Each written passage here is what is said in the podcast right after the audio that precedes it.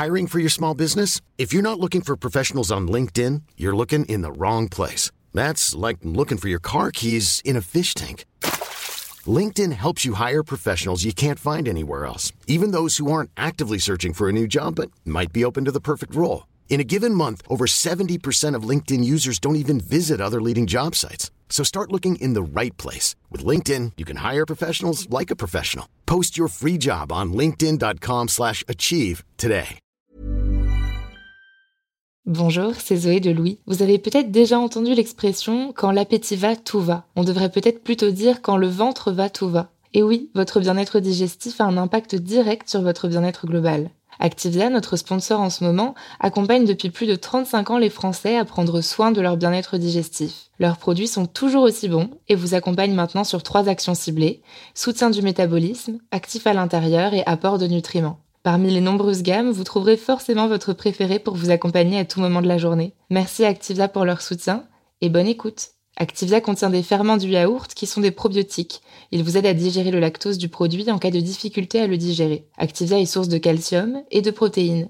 Le calcium contribue au fonctionnement normal des enzymes digestives et à un métabolisme énergétique normal. Louis.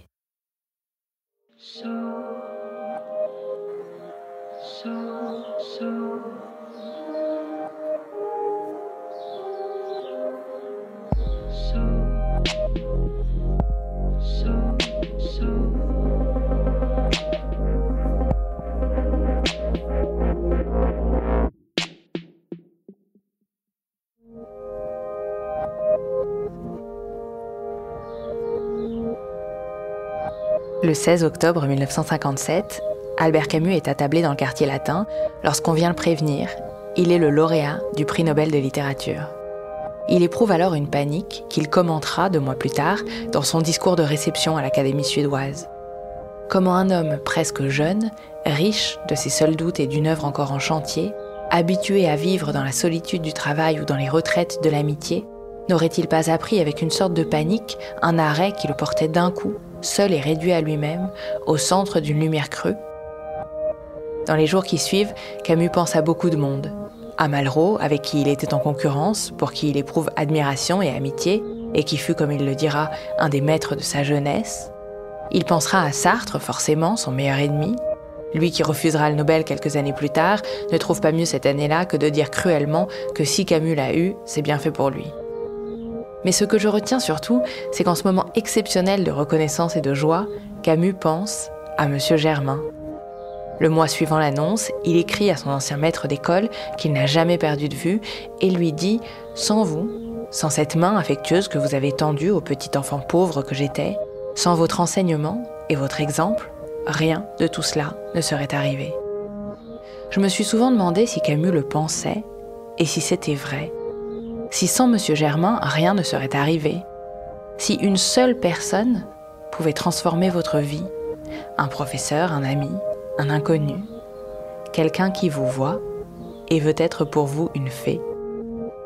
L'épisode d'aujourd'hui parle de cette possibilité d'une fée. Il a été tourné par Lena Friedrich. Je suis Charlotte Pudlowski. Je suis Maureen Wilson. Bienvenue dans Passage.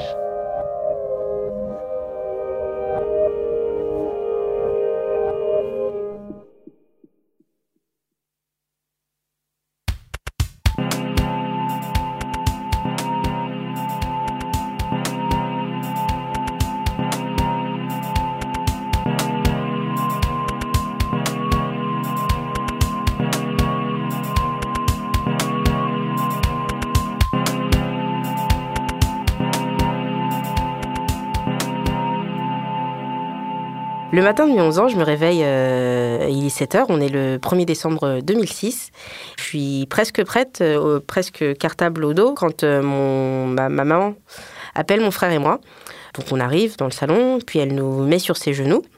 Et dans le salon, il y a du monde, un peu moins de 10 personnes, peut-être 7. Et donc on est sur les genoux de ma mère quand elle commence à nous parler en nous disant, vous vous souvenez, grand-maman, et puis, euh, grand-maman, c'est ma tante qui est décédée six mois plus tôt, donc moi, je, commence déjà à, pleurer. Elle continue à parler et ensuite j'entends euh, papa est parti. Et moi, euh, je comprends pas parce que c'est mon anniversaire. Et papa, il devait venir me chercher le, ce soir même, après l'école. Donc je, lui demande, je lui demande son téléphone pour pouvoir appeler mon père. Je tombe sur son répondeur, je lui laisse un message en lui demandant s'il vient toujours me chercher ce soir pour qu'on aille euh, acheter ma Nintendo DS et pour savoir ce qui se passe. Euh, je raccroche et là, euh, je me retourne et je vois ma cousine en larmes. Dans mon cerveau, il y a quelque chose qui se passe et je me dis, attends, il y a peut-être... peut-être du vrai dans ce que maman disait. En fait, peut-être que papa, il, est vraiment parti.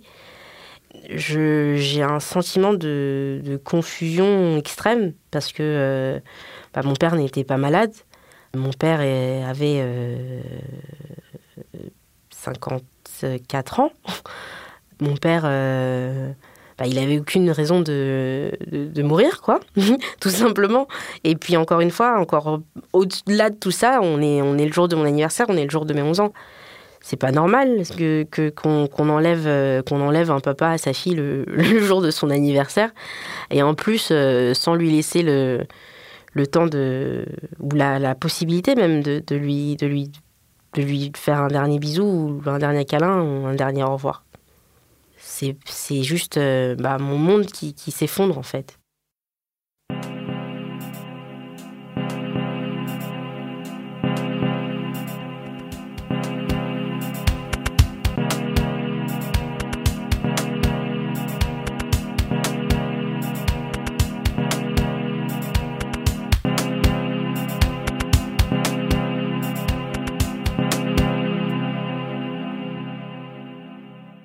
Après le décès de mon père, euh, ma relation avec ma mère se, détériore parce qu'on fait comme si le 1er décembre 2006 euh, ne s'est jamais produit.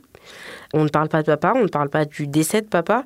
Et donc, euh, avec mon frère, on, a aussi un peu l'impression d'être laissé à nous-mêmes parce qu'on n'a pas d'accompagnement psychologique ou, émotionnel. Et puis moi, personnellement, je, je, lui en veux à ma mère. Je lui en veux, je lui en veux d'être là. J'ai envie d'être toujours là, à la place, euh, à, ce que je pense être la place de mon père. Parce que dans ma tête, je me dis qu'à choisir euh, perdre un parent, bah, prenez ma mère et rendez-moi mon père, quoi. Je deviens un, enfant, euh, une adolescente énervée. Je, suis tout le temps énervée, je suis tout le temps en colère. Le la moindre chose m'importune. Et puis oui, parce qu'il n'y a aucune logique dans, dans, le décès de mon père. ça paraît injuste et dans ma tête, je me dis que, bah, vu que c'est la faute à personne, bah, c'est la faute à tout le monde.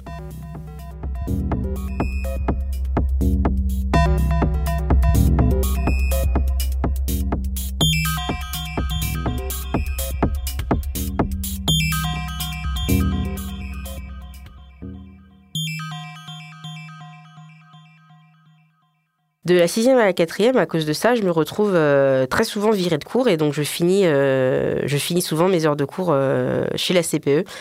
Le problème, c'est que j'ai pas besoin d'être pleinement dans le cours pour comprendre le cours, donc je, bah, je fais ce que moi j'ai envie de faire pendant le cours, ce qui n'est pas compatible avec avec ce que la prof veut qu'on fasse, c'est-à-dire l'écouter et rester sage.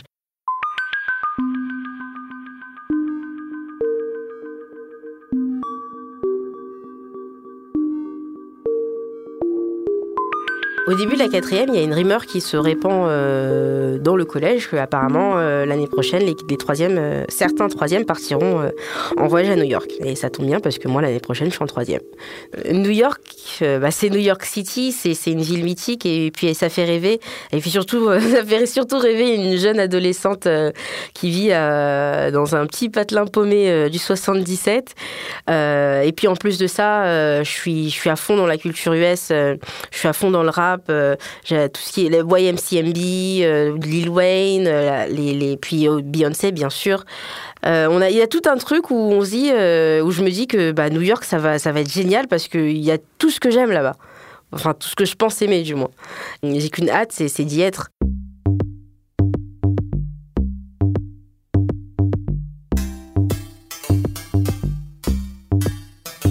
En avril 2009, euh, les élèves qui ont été sélectionnés pour partir à New York, donc deux classes de troisième, euh, bah, on débarque à New York. Euh, en sachant que nous, nous on débarque d'Ozoir-la-Ferrière à New York, c'est pas la même ambiance, pas du tout. Nous, il y a des sangliers par chez nous. À New York, c'est des gros 4x4 et puis des, des, des, des, des taxis jaunes. Ma correspondante habite à New Rochelle, c'est une ville résidentielle pas très loin de New York City aller au lycée, euh, c'est une autre, euh, une autre expérience encore. C'est, euh, fascinant. On, a l'impression d'être un peu dans, dans un film ou dans une série. En plus, il y a High School Musical qui est sorti il n'y a pas si longtemps que ça. Donc on, moi, je suis je suis à fond dans, euh, dans ce que c'est que euh, l'idéal d'un lycée américain et, je ne suis pas du tout déçue. Euh, puis il y a aussi cette... J'ai l'impression qu'ils ont plus de liberté. Ils vont d'une classe à l'autre sans avoir les mêmes camarades. Ils choisissent leurs cours. Ils ont cours que de 8h à, à 15h. Pour moi, c'est un, un, petit coin de paradis, en fait, ce lycée américain. Et puis même en cours, de, pour parler de du côté académique, le rapport entre les élèves et les professeurs est complètement différent. En France, où euh, le professeur euh, est le déteneur du savoir et nous, nous sommes les récipients euh, vides de, ce savoir, où on doit juste gober tout ce, qui nous est offert. Là-bas, il y a plus d'échanges, beaucoup plus, pour moi, plus stimulant qu'en France. La famille de ma correspondante est juste euh, géniale. Euh, il y a le papa, la maman, euh, ma correspondante, son petit frère et leur chat. Et c'est la famille typique américaine avec la maison résidentielle, le petit jardin, le gros 4x4, les pancakes le dimanche, le barbecue le samedi. Et puis je suis très bien accueillie par ces gens. Je, me sens je me sens à la maison, je me sens, je me sens comme chez moi, j'ai plus envie de repartir. J'ai envie de rester, j'ai envie de rester parce que j'ai l'impression de, de, faire partie de cette famille. Je retrouve une, une, harmonie familiale que, que j'ai perdue depuis, depuis très longtemps.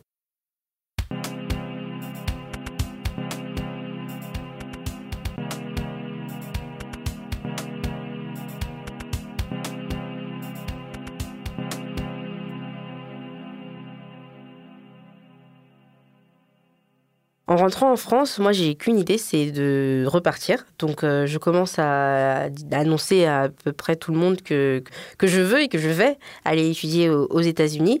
Bah, ça ne choque pas grand monde euh, parce que je pense qu'au début, on, on prend ça un peu à la rigolade. Oui, d'accord. Oui, tu vas aller étudier aux États-Unis. D'accord, Fatih. C'est très bien. OK. Mais en attendant, euh, tu iras à Charles Le Chauve l'année prochaine au lycée à Roissy-en-Brie. Donc euh, on verra plus tard. Mais, euh, mais moi, moi j'ai quand même cette, euh, cette, détermination, cette volonté. Je sais que je dois aller à Charlie l'année prochaine, Charles Chauve. Mais je me dis que bah, si je peux pas commencer le lycée aux États-Unis, bah, peut-être que je pourrais le finir là-bas et ensuite continuer sur. dans ma lancée académique sur un collège ou une université. Je parle à ma mère de mon projet de vouloir partir étudier aux États-Unis et euh, elle n'a pas de réaction particulière. Elle, tout ce qu'elle me fait comprendre, c'est que euh, qu'elle ne pourra pas m'aider financièrement, mais ça, euh, ça je le savais déjà. Donc, donc en, en, en soi, c'est pas un frein à mon à mon projet.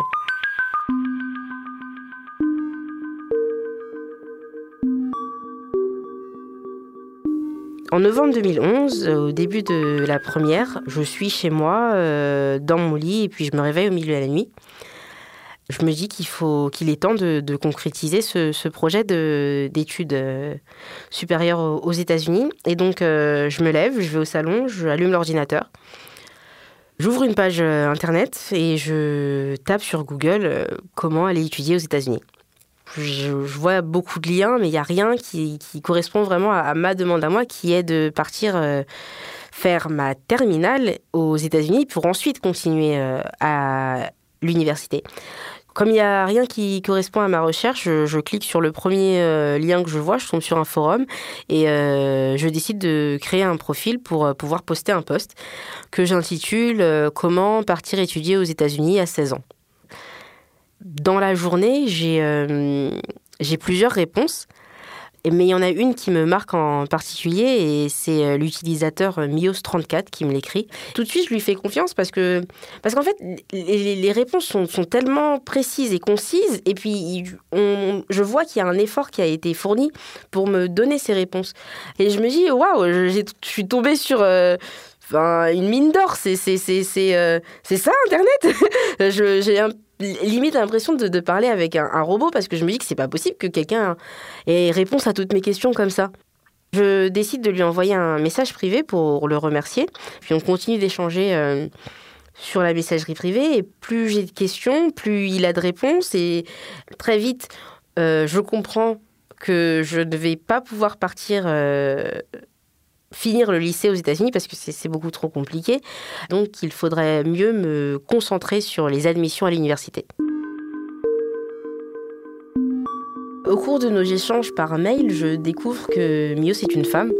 Euh, lors d'un mail, elle écrit euh, en utilisant euh, un participe passé au féminin et je peux enfin mettre un genre sur la personne avec qui j'échange depuis plusieurs mois.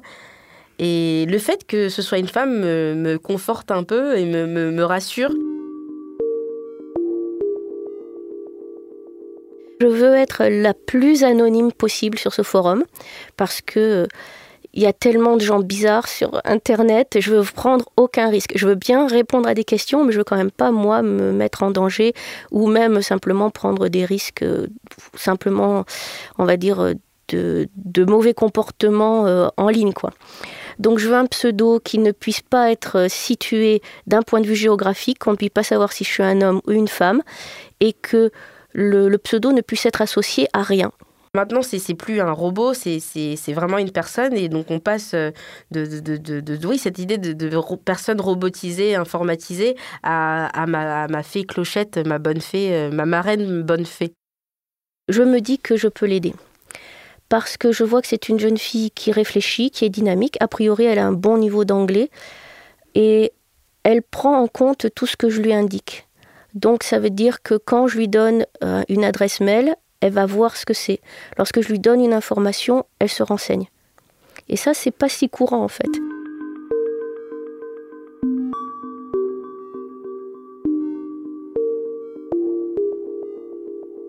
On m'avait recommandé de faire euh, une première S parce que j'avais de bons résultats en maths et en sciences. Et donc euh, moi, en première, j'arrive dans une classe et là, c'est la première fois de ma scolarité où je ne me suis pas à l'aise dans ma classe. Euh, la plupart de mes camarades sont des hommes, ils sont blancs, ils sont, ils ont grandi euh, en résidence pavillonnaire.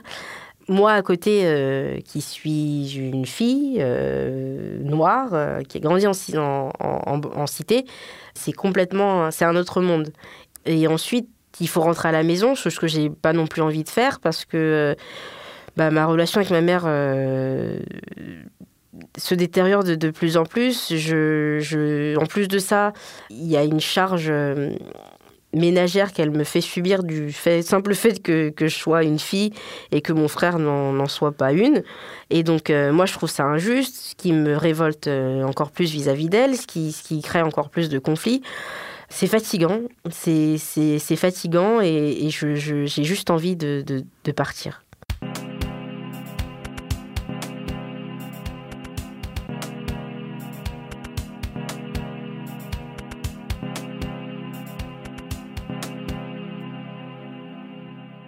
Le seul endroit où je me sens à l'aise, où je me sens bien, c'est le gymnase. Euh, je fais de la gym depuis, mes 10 ans. Euh, et donc, euh, je, passe, énormément de temps à l'entraînement. J'y suis deux, voire trois fois par semaine. Je rigole, je, vis, je, bouge.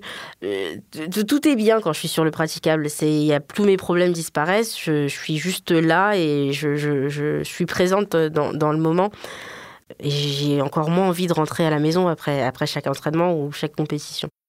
Donc moi j'ai l'impression qu'en fait, Fatih se sent un peu prisonnière ou contrainte là où elle est et qu'elle veut s'échapper, qu'elle veut aller ailleurs pour devenir vraiment elle-même parce que sinon elle va rester coincée. Ça fait plusieurs mois qu'on échange avec Mios maintenant et euh, elle me donne énormément de son temps, énormément de son énergie je commence à me poser quelques questions et je me dis, euh, qu'elle va pas tarder à m'envoyer un message pour me, pour me dire que, que la période d'essai est terminée et qu'il va falloir penser à, à, la rémunérer maintenant. Quand j'accompagne vraiment un jeune, c'est un très gros investissement. L'investissement important en temps est très concentré sur la période qui précède l'envoi des dossiers, mais c'est quand même un long investissement parce qu'il faut les suivre pendant au moins deux ans. Les mois passent et elle ne me demande pas un centime. Moi, je, suis un peu, euh, je suis un peu confuse, mais je lui demande pas non plus euh, pourquoi elle ne me demande pas euh, parce que j'ai pas les moyens et, et puis que ça me va très bien comme ça aussi. J'ai toujours pensé à faire ça de façon bénévole pour un certain nombre de jeunes, parce que l'idée c'est de leur permettre d'accéder à quelque chose auquel ils n'auraient pas accès sinon. Donc c'est pas la peine de leur demander de payer parce que sinon ça les bloquerait. Donc c'est complètement inverse. Et puis surtout, il y a toutes sortes de formes de bénévolat, d'associations, de gens qui viennent en aide aux autres. Et pour moi, c'est ma façon d'être euh, utile à la société, même si ça ne concerne qu'un tout petit nombre de jeunes. Enfin, franchement, ça ne me viendrait pas à l'esprit de pas le faire bien et de pas le faire bénévolement euh, pour ces jeunes-là, quoi. Comme pour Fatih, c'est c'est inimaginable.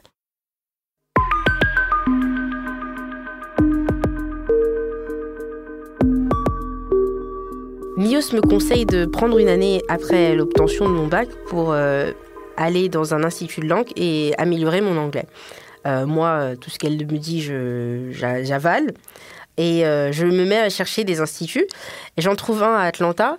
Ça tombe bien parce que euh, j'ai une tante qui vit là-bas et donc je, pourrais, je sais que j'ai la possibilité de vivre chez cette personne gratuitement. Fort heureusement, on a une épargne depuis que je suis petite et donc ma mère accepte que je l'utilise pour partir à Atlanta. Arriver à Georgia Tech, c'est un campus assez énorme, c'est une ville dans la ville même d'Atlanta. Je me retrouve entourée de personnes venant du monde entier. Ça contraste complètement avec ce que j'ai vécu euh, deux ans avant, enfin ces deux dernières années euh, en première S. Euh, c'est plus c'est pas du tout le même profil démographique et, et moi celui-là il, me correspond un peu plus et peu de temps après mon arrivée à Georgia Tech, le site euh, des admissions pour euh, les universités s'ouvre, College App. Il y en a 3700 et j'en connais à peu près 2000, la moitié quoi.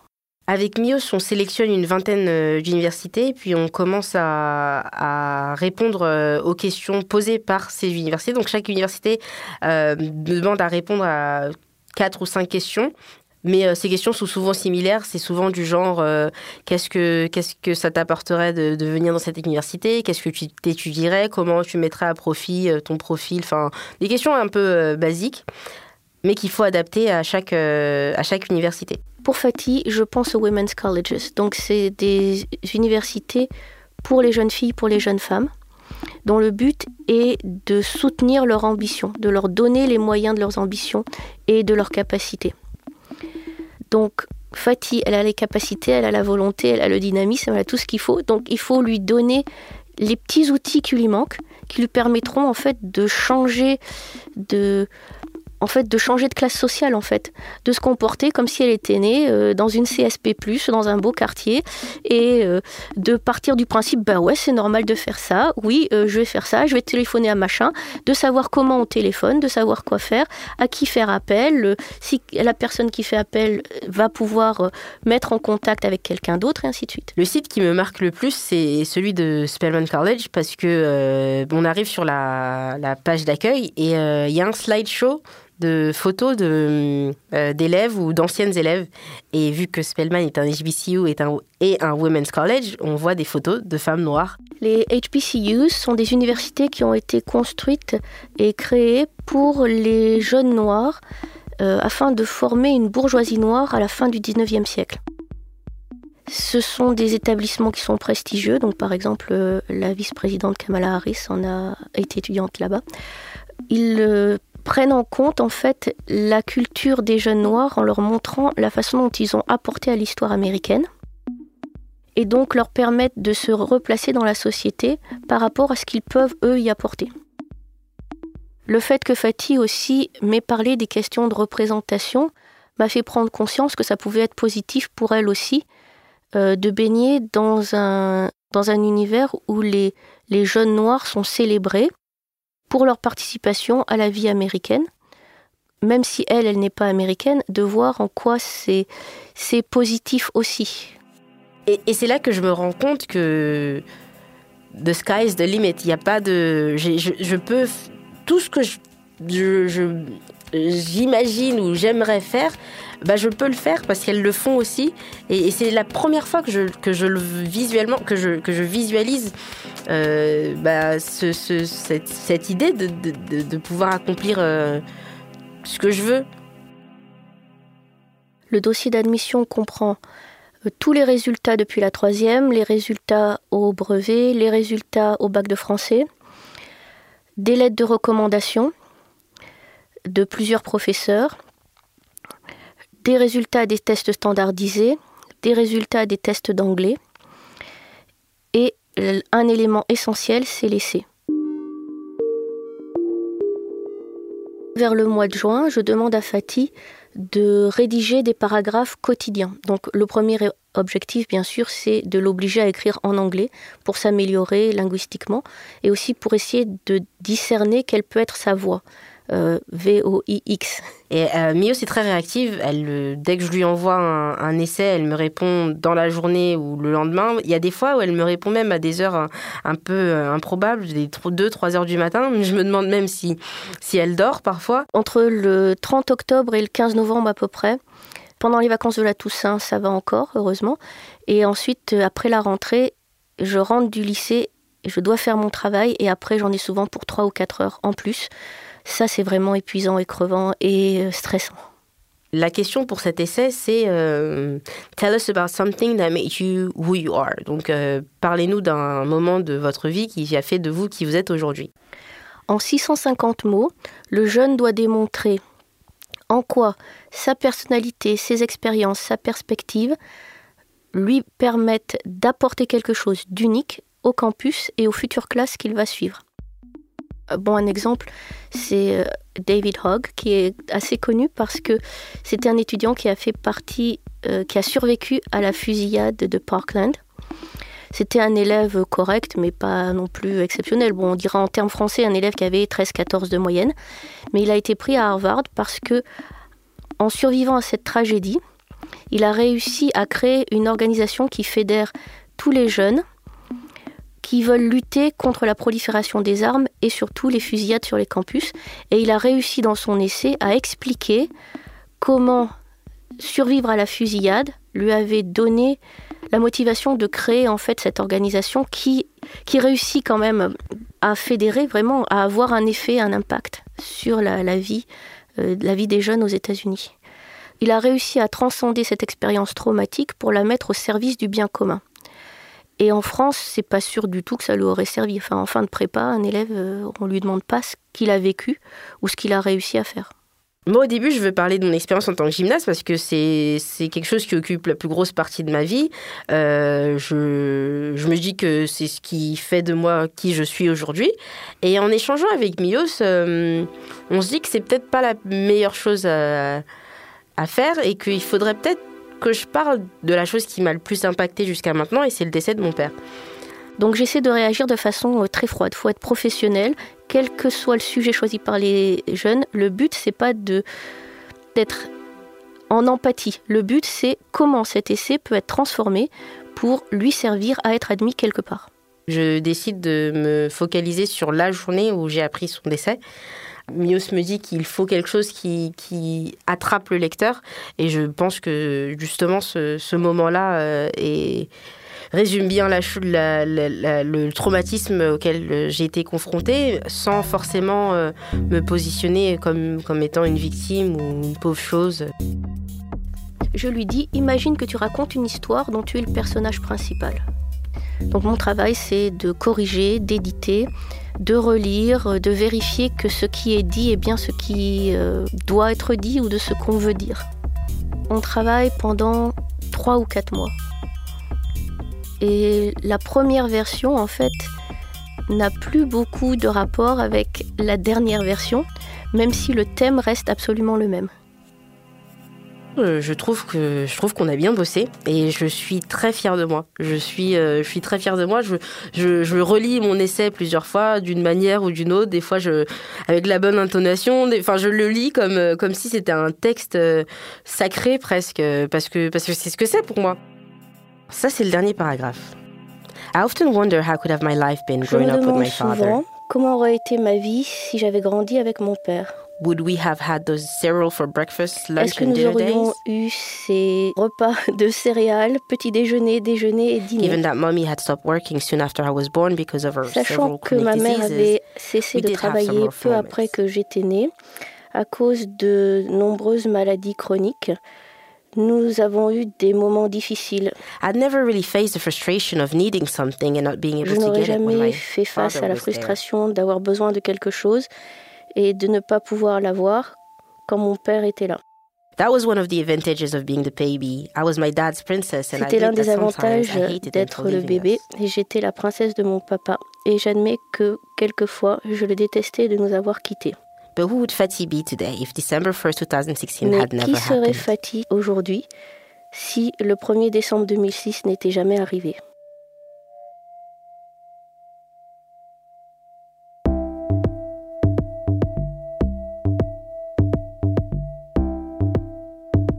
Ça fait depuis 2011 que j'échange avec Mios et euh, c'est qu'en 2013, lorsque j'ai besoin de son nom euh, et de son adresse email pour la mettre en référente, que je découvre que Mios s'appelle Héloïse. Et je suis professeur en lycée à La Rochelle.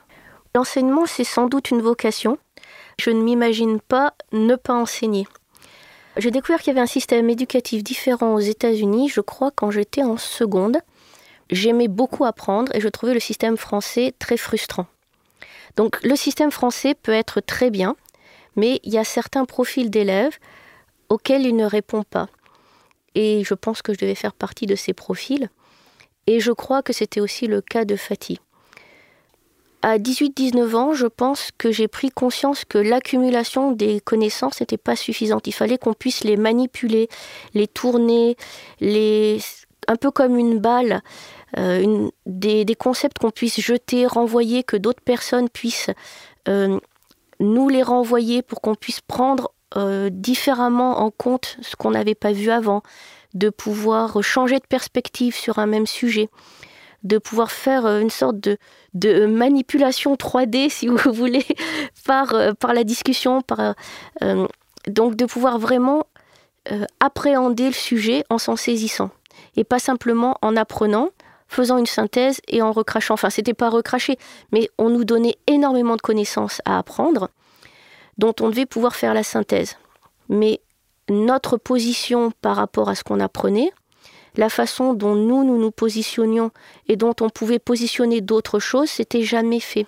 Et je ne veux pas dire qu'on se place, nous, étudiants, à la même place que les grands penseurs qu'on nous donnait à lire, mais comment est-ce que ces penseurs nous permettent de penser notre vie, de penser notre expérience, de penser autre chose. Et ça, c'est des choses qui sont indispensables pour pouvoir intégrer en fait les connaissances et de pouvoir avancer. Et ça, je ne le trouvais pas du tout dans le système des prépas. Et je savais que ça existait aux États-Unis. Donc à partir de ce moment-là, pour moi, ça a été important de pouvoir y arriver. Simplement pour euh, essayer de me confronter à cet autre système. En deuxième année de fac, j'ai fait des, dossiers. J'ai été admise avec une bourse complète à Saint-Thomas et euh, quand je suis arrivée en 91, euh, c'était au mois d'août, on nous avait donné quelque chose à lire sur lequel on devait euh, réagir et sur lequel on devait parler.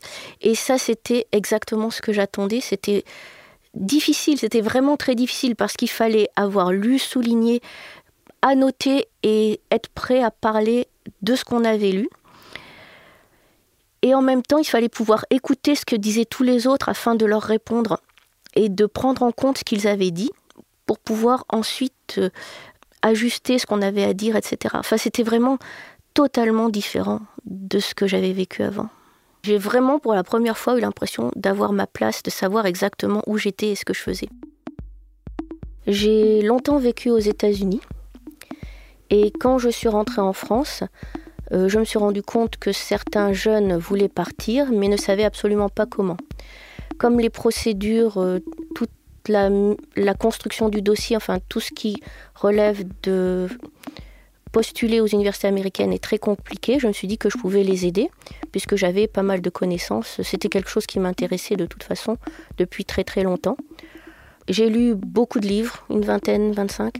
Euh, j'ai ensuite lu beaucoup sur les forums, j'ai commencé à y répondre et je me suis rendu compte que je savais vraiment beaucoup de choses. Et enfin, j'ai passé une certification officielle. Fin novembre, début décembre, on commence à envoyer les dossiers aux 20 universités. À partir de la mi-mars, je commence à recevoir euh, des réponses euh, des universités. Je vois les premières enveloppes euh, avec les noms de l'université, le mien, je les ouvre et... Et elles sont toutes négatives. Première réponse négative. Une négative. Une deuxième réponse négative, une troisième, une quatrième. Il y en a des positives, mais pas avec une bourse suffisante. Mais quand même, je garde. En fait, je suis pas découragée, pas du tout. Je me dis que bah il y en a bien une qui, qui va fonctionner. Mais c'est négative après négative après négative. C'est vraiment très stressant parce que sur mes conseils, elle avait pris une année césure, elle était partie à Atlanta. Donc c'était une grosse responsabilité, je me sentais vraiment responsable d'elle. Je ne sais même pas si elle envisage de revenir en France si elle n'est pas prise. Je ne sais pas ce qui va arriver si jamais elle n'est prise nulle part. Si j'ai pas de réponse positive, ça veut dire que je vais pas faire mes études aux États-Unis, ce qui veut dire que tout mon projet s'effondre c'est parfois presque insupportable. J'y pense vraiment beaucoup. Alors qu'en général, je suis quand même pas super stressée parce que je me dis que la plupart des jeunes, ils vont être pris quelque part. Mais là, j'ai compris que c'était indispensable pour Fatih. Mais j'ai mis, j'ai Mios qui m'épaule et qui m'appuie et, euh, et, qui, me, qui continue à me motiver euh, malgré, les, malgré les refus. Surtout, surtout, il ne faut pas que je transmette mon stress à Fatih parce qu'elle stresse déjà assez, les jeunes ils stressent tous.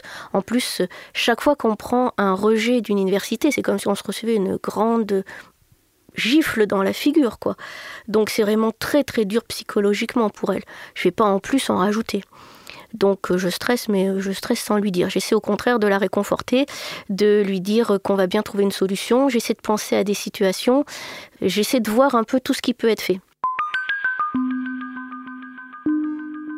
Moi, la bourse dont j'ai besoin, idéalement, c'est une bourse euh, complète, c'est-à-dire euh, les frais de les frais de scolarité, les frais de, de, logement, les, les repas, euh, enfin tout, tout. J'ai besoin que tout soit payé parce que j'ai pas 50 000 dollars qui se baladent.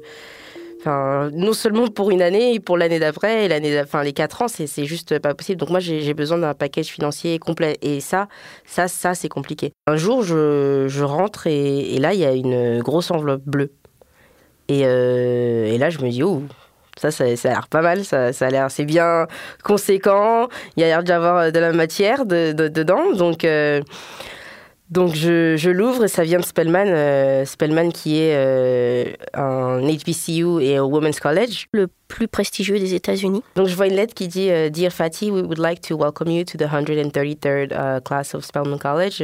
Donc cher Fatih, nous aimerions vous, euh, accueillir dans la 133e classe euh, de Spelman College. Et là, moi je bondis, je suis aux anges, je me dis ça y est, c'est bon. En plus, il y a d'autres documents, donc il doit sûrement y avoir une aide financière très conséquente. je regarde les documents, je vois beaucoup d'informations, mais aucune sur l'aide financière. Donc je re-regarde, je refouille, je, cherche bien, je me dis que j'ai dû, dû rater quelque chose, peut-être que je l'ai fait tomber, et je ne trouve pas ce document.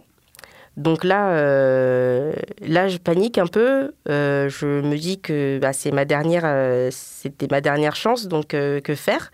Je contacte Mios, bien sûr, qui me conseille de, de, les appeler directement, d'appeler le service financier de Spellman. Ce que je fais, et il m'explique que l'aide financière qu'on peut demander, c'est une aide financière fédérale. Et donc, moi, étant française, je n'ai pas à, droit à, cela. Et donc là, je me dis, bon, bah, crotte alors, parce que comment, euh, comment est-ce qu'on va, est-ce qu'on va payer? Fatih, de sa propre initiative, est allé à Spellman. Quelques jours plus tard, je suis en date euh, Netflix and chill avec un, jeune homme. On est chez lui, posé devant, devant une série, et d'un coup, mon téléphone vibre. Et euh, je déverrouille mon téléphone et je vois que c'est un mail de Spellman. Donc je l'ouvre euh, tout de suite. Et je vois une pièce jointe, et en pièce jointe, c'est une lettre qui m'informe que je reçois une Dean Scholarship, une bourse basée sur le mérite, et qui couvre la moitié des frais de, des frais totaux euh, et euh, qui couvre donc les frais de scolarité. Et là, je j'explose parce que je me dis waouh. Enfin, c'est alors j'ai oui, enfin, je, je, savais que ça allait venir et, et, puis euh, dans, dans l'excitation, je, je, je, finis même pas de lire tout, tout l'email, je le transfère à Mios et j'écris Oh my God, enfin oh mon Dieu, oh mon Dieu, oh mon Dieu, et puis, et puis j'envoie.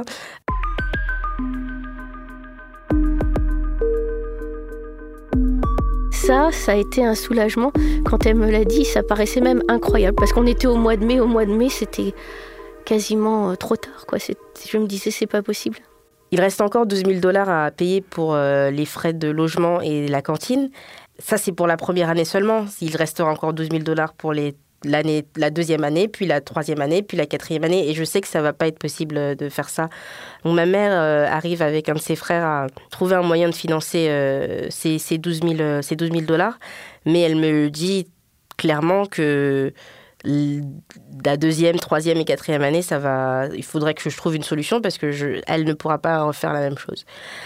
Et là, euh, et là, je sais que il y a ce dilemme qui s'engage et que je dois trouver une solution pour financer mes trois prochaines années à Spellman. Mais euh, je suis enfin étudiante inscrite à Spellman et je suis prête à commencer ma première année. Et je me dis que je suis enfin étudiante à l'université américaine. C'est Spellman, quoi. C'est, Donc, euh, donc oui, certes, les trois autres années, mais on verra plus tard.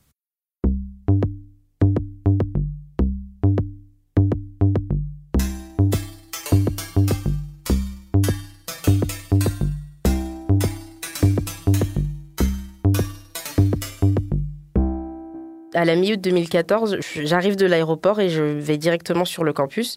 Je découvre ma coloc, ma roommate avec qui je partage ma chambre, Ansley, et euh, je rencontre sa maman, qui est une femme aussi super euh, géniale, qui, elle, a été euh, élève à, Spellman avant.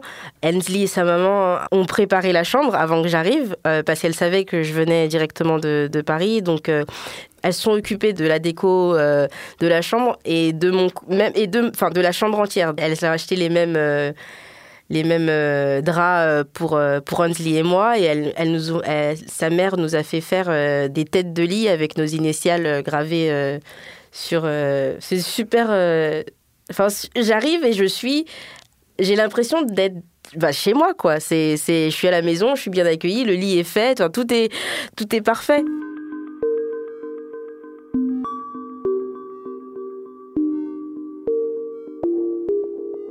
En août 2014, euh, au moment où, j'intègre Spellman, il y a aussi euh, le meurtre de Michael Brown à Ferguson par un policier blanc. Michael Brown, il a 17 ans à l'époque, donc on, a le même âge. On a un moment où on rend hommage à Michael Brown euh, parce que Spellman, cette idée de, justice sociale, elle est, très forte dans l'identité de, de l'école. Et ce qui se passe, ça nous concerne un peu bah, tous, euh, la graine de la justice sociale, de, la quête pour la justice sociale, que se met vraiment à, germer. Et je prends conscience aussi du fait que je me suis que je suis dans une dans une communauté où les gens euh, sont conscients l'ambiance, on n'a même pas besoin de, de, mettre des mots sur, sur ce qu'on ressent. C'est, c'est, tout le monde, tout le monde ressent un peu la même chose. Le soir où le policier blanc euh, qui a tué Michael Brown est acquitté, c'est une ambiance euh, très sombre sur le campus. On est euh, on est tous déçus, on est en colère, on est, on, comprend pas ce qui se passe. Enfin, c'est, ouais, il y y a un sentiment de révolte un peu ce qui est bien, j'ai envie de dire, c'est qu'on a, on est entouré de, professeurs bienveillants qui comprennent notre douleur, qui eux-mêmes ont vécu des injustices euh, sûrement par le passé, qui, qui, ont vécu enfin, ces cycles de, de, violence. Euh, contre les personnes euh, non blanches et, et, du coup on est épaulé, on est guidé et on est encadré pour pouvoir utiliser notre, notre énergie au bon endroit. Au niveau des cours, j'ai déjà parcouru le catalogue avec MIOS, donc euh, quand euh, arrive le moment de s'inscrire au cours pour le premier semestre, je sais déjà ce que je vais prendre. Je déclare mon major en relations internationales et je m'inscris à plusieurs cours et c'est ça que je kiffe dans ce système américain, c'est que je peux prendre des cours d'un peu tout et n'importe quoi. Donc je finis par m'inscrire à, des cours de d'anglais, euh, de diaspora africaine, de danse africaine, de japonais, plein de choses euh, un peu random. Ensuite, quelques, quelques semaines après mon, le début des cours, je découvre euh, une matière qui s'appelle Women's Studies, l'étude du genre. Et là, Bon, déjà que je suis à ce Women's College, je, suis déjà bien contente, mais si en plus j'ai la possibilité d'étudier et de, de, développer une expertise dans, dans, le genre, bah ouais, sign me up, moi je suis, je suis, je suis game. Donc euh, je découvre le, le, centre de recherche et de ressources pour les femmes à, à Spellman. C'est la première fois de ma vie où je rencontre euh, une des femmes noires avec un doctorat. Je découvre un nouveau monde. C'est un, monde où, euh, oui, il y a des femmes noires avec des doctorats, il y a des femmes noires présidentes d'université, il y a des femmes noires euh, euh dignes d'université. Enfin, je... un peu ébahie, un peu impressionnée, mais, mais surtout ça me complète dans mon idée que bah, cet endroit, c'est le paradis sur Terre et que là, j'ai toutes les ressources pour, euh, pour devenir la, meilleure personne euh, que je puisse être, en fait.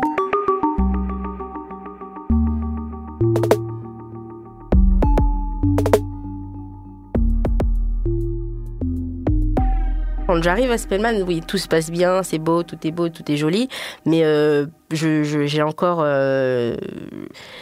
j'ai euh, des soucis euh, de santé euh, mentale et donc je, j'ai des périodes de, dépression assez, assez fortes et assez violentes, ou des périodes pendant lesquelles je, je, tombe sous le, radar et je disparais un peu. Et, et, là, pour la première fois, la première fois que ça arrive lorsque je suis à Spellman, quelques mois après mon arrivée, je pense, bah, je donne plus de nouvelles à, euh, pendant un moment parce que j'ai disparu et elle s'inquiète et elle m'envoie un message un jour en me, en me demandant des nouvelles et je sens dans le ton de son écriture l'inquiétude qu'elle a pour moi. Ça crée toujours des déchirements quand on s'en va. Euh, c'est toujours difficile de se de réconcilier la façon dont on était, la façon dont on est, toutes ces choses-là. Et là, je me rends compte que bah, elle, euh, elle s'inquiète pour moi et que et qu'elle est là pour moi, surtout aussi, qu'elle me dit. Euh, et donc euh, et donc là, je, je, commence à me confier à elle. Je me suis inquiétée, mais bon, je me suis dit voilà. Et enfin, je savais que Fatih faisait plein de choses. Plus le temps passe, plus plus elle prend de la, de la plus, plus sa présence dans ma vie euh, euh, est, essentielle et marquante euh, pour moi. Je, je, sais très peu de choses sur elle. Je sais juste qu'elle est professeure d'anglais à La Rochelle, que qu'elle a une maman en Bretagne. Mais oui, c'est vraiment des petites informations ici et là. Je j'en sais pas vraiment. Je sais même je sais pas à quoi elle ressemble. Je sais pas à quoi elle euh, je ne sais pas quel est le son de sa voix, je, ne, sais, je ne sais rien sur, sur cette femme. Euh, mais je, je, lui laisse cette intimité et je me dis que si elle veut me dire, elle me le dira. Au deuxième semestre, je m'inscris à mon premier cours de Women's Studies, euh, d'études du genre. Euh, et, là, je découvre une discipline euh, que je trouve fascinante. Euh, enfin, je me rends compte que je suis féministe. Je me rends compte que que toutes ces injustices que j'avais ressenties quelques années auparavant, elles étaient fondées sur sur quelque chose que, que l'inégalité et le, le, traitement différentiel des personnes en fonction de leur genre, bah, c'est, un vrai truc et que il y a tout un corps académique et théorique derrière qui accompagne cette idée. Et là j'arrive à nommer que cette colère qui m'anime euh, par rapport au traitement différentiel qu'il y a eu euh, entre mon frère et moi, en fait, euh, bah, c'est institutionnel. Une fois qu'on prend conscience de ça, c'est là qu'on peut se, retourner contre ces systèmes. Et donc, et donc petit à petit, ma relation avec ma mère change. Je commence bah, à lui parler de féminisme, je commence à lui parler de... de... Parce que j'ai maintenant les mots. Donc je, je peux maintenant lui lui expliquer euh, pourquoi, comment, euh, et, et elle, euh, bah, je pense que c'est la première fois qu'on lui explique ce genre de choses, donc elle, et elle le comprend. Elle, est, elle, fait plus attention à, ce qu'elle dit.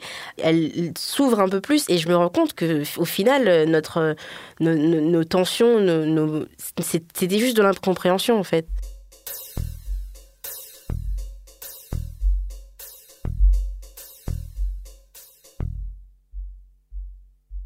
Partir du milieu du deuxième semestre à peu près, je commence à me souvenir que je n'ai pas de quoi payer les trois prochaines années. Donc euh, je commence un peu à paniquer et bah, je partage tout de suite avec Mios euh, mon inquiétude et elle me conseille de, d'envoyer un mail à, à, la, présidente, ce que je fais. Et de fil en aiguille, j'arrive à avoir un rendez-vous avec euh, la directrice du, service financier elle épluche mon dossier, elle euh, me demande si j'ai la nationalité euh, africaine ou une nationalité africaine. Je réponds que oui parce que je suis guinéenne et là, euh, elle me dit qu'il y a peut-être quelque chose qu'elle peut faire pour moi. Elle m'informe en fait qu'il y a une bourse pour les jeunes filles avec la nationalité africaine qui couvre tous les frais de scolarité. Et là, je me dis non mais, mais enfin, je suis je, tout de suite, c'est bon, ça y est. Et en deux, trois clics, c'est fait. Elle me dit que bon, bah, c'est bon, mes frais de scolarité sont, sont payés pour les trois prochaines années. Et ça s'est passé tellement vite que je, je, suis un peu choquée, mais je comprends ce qui se passe. Et là, j'ai l'impression qu'il y a un poids qui, se, libère de moi. Enfin, je me libère d'un poids énorme. Je la remercie. Euh, enfin, je suis au bord des larmes et je, lui. J'ai limite envie de l'embrasser. je crois que je le fais d'ailleurs. Euh, et, et je, je sors de son bureau et tout de suite, euh, les mains tremblantes, j'appelle ma mère et je je même, je même pas le, de, salutation, bonjour, comment tu vas? Je lui dis juste, maman, c'est fait, c'est bon, ça y est. Et elle comprend tout de suite de quoi je parle. Elle se met à pleurer elle aussi au téléphone. Moi, je suis à Atlanta, je suis en larmes aussi. Et, euh, et je me mets à marcher un peu. Euh, sur le, autour du campus, j'ai l'impression de flotter autour du, sur le campus et je me dis, ça y est, c'est bon, je suis à la maison et je reste ici.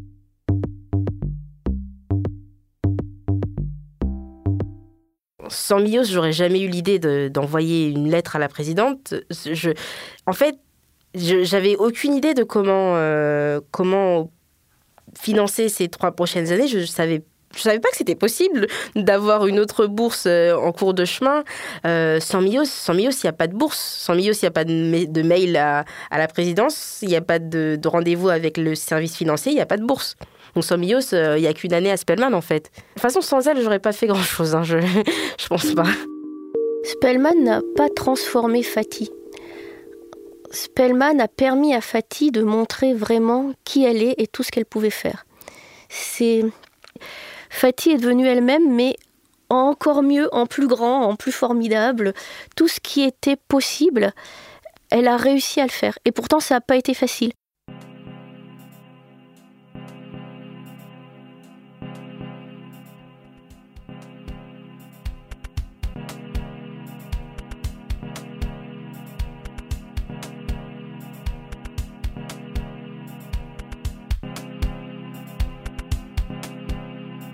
En mai 2018, je suis euh, quelques jours avant ma remise des diplômes et je me sens pas très bien mentalement.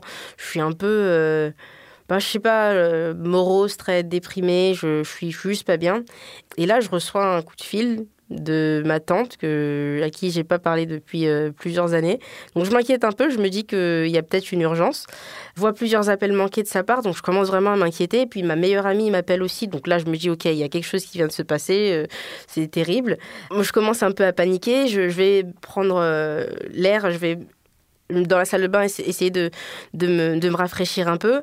Et puis, et là, euh, ma meilleure amie vient me rejoindre dans la salle de bain. Je lui fais part de mon inquiétude. Je lui dis, oh, je sais pas ce qui vient de passer, pourquoi tout m'appelle. Elle me dit, non, non, t'inquiète, c'est juste, euh, pas de souci, mais viens, on repart dans ta chambre. Et on repart dans ma chambre. Et là, dans ma chambre, eh ben, il y avait bah, ma maman. ma maman et ma tante. Et là, tout de suite, je fonds en larmes parce que parce que de base, euh, personne ne devait venir euh, chez moi. Euh, enfin, chez moi, à Spellman, personne devait, devait venir pour ma remise des diplômes. Donc moi, j'étais prête à, vivre ce moment toute seule, enfin à distance avec mes proches, mais toute seule physiquement. Et de voir ma mère dans ma chambre sur le campus, ça, me remplit de, joie. Je, suis, je me dis, ah ouais, elle a pu venir. Ça fait trois ans à ce moment-là que je ne l'ai pas vue. et donc... Donc je suis heureuse, je suis, je suis, je suis remplie de, de bonheur. Donc le, le, lendemain, je la... Je lui fais faire le tour du campus, je la présente à tout le monde, euh, à tous mes profs, à, tout, tout le personnel que, que je connais, avec qui j'ai interagi ces quatre dernières années.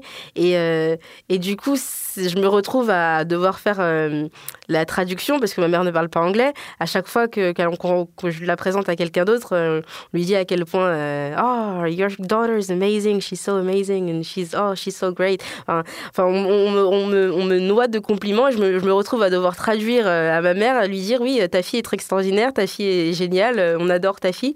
Ça booste un peu mon ego, j'avoue, je, je, le dis, et puis ça me fait plaisir de voir de voir euh, que je suis autant appréciée euh, par ma communauté, que j'apprécie moi-même beaucoup, et puis surtout de voir euh, que ma mère puisse voir celle que je suis devenue, en fait, cette personne que, que c'est plus la fatigue de 17 ans qu'elle a retrouvée, elle a retrouvé une, autre, elle a retrouvé une Spellman woman, une femme de Spellman.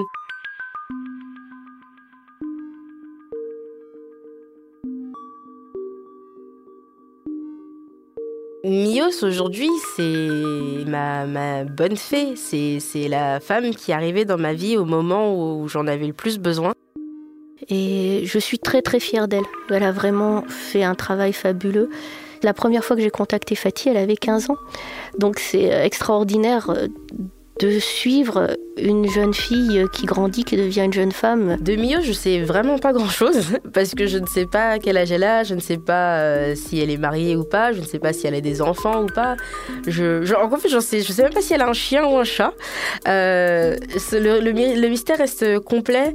Je n'ai pas d'enfant, mais je me sens pas très maternelle. Je me verrai pas gérer le pratique des enfants, devoir s'en occuper, tout ça vraiment. Euh, non.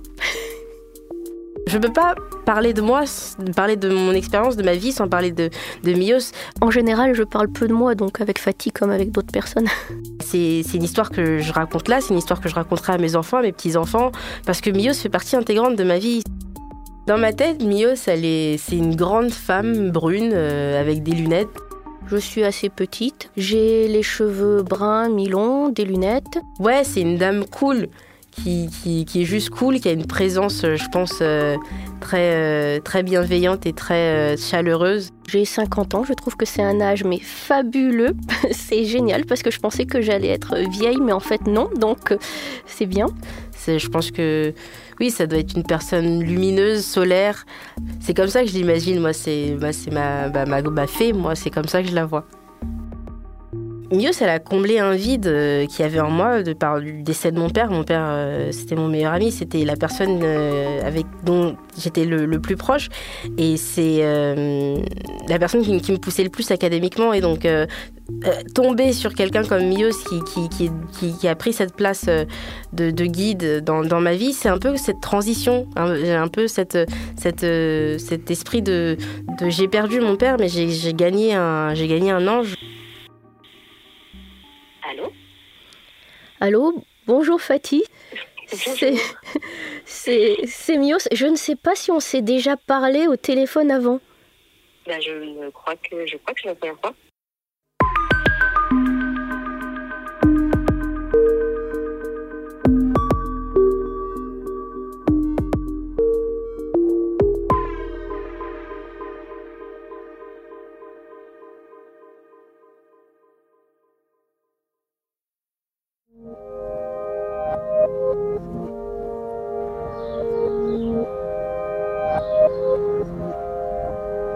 Cet épisode de Passage a été tourné par Lena Friedrich, monté par Maud Benakcha, en charge de la production de Passage. La musique, la réalisation et le mix sont de Bénédicte Schmidt. Maureen Wilson, Marion Girard et Mélissa Bounois ont supervisé l'éditorial et la production. Le générique de Passage a été composé par November Ultra. Je suis Charlotte Pudlewski et Passage est une production Louis Média. Vous pouvez vous abonner sur toutes les plateformes de podcast, nous envoyer vos histoires à hello@louismedia.com et si vous souhaitez soutenir Louis et la production de nos podcasts, n'hésitez pas à vous abonner au club. Vous y trouverez des bonus, une newsletter, des rencontres avec l'équipe et bien plus. louismedia.com slash club. Et je vous laisse avec ces quelques mots extraits de la réponse de M. Germain à Albert Camus au lendemain du Nobel. Je ne sais t'exprimer la joie que tu m'as faite par ton geste gracieux, ni la manière de te remercier. Si c'était possible, je serrerais bien fort le grand garçon que tu es devenu, et qui restera toujours pour moi mon petit Camus. À très vite.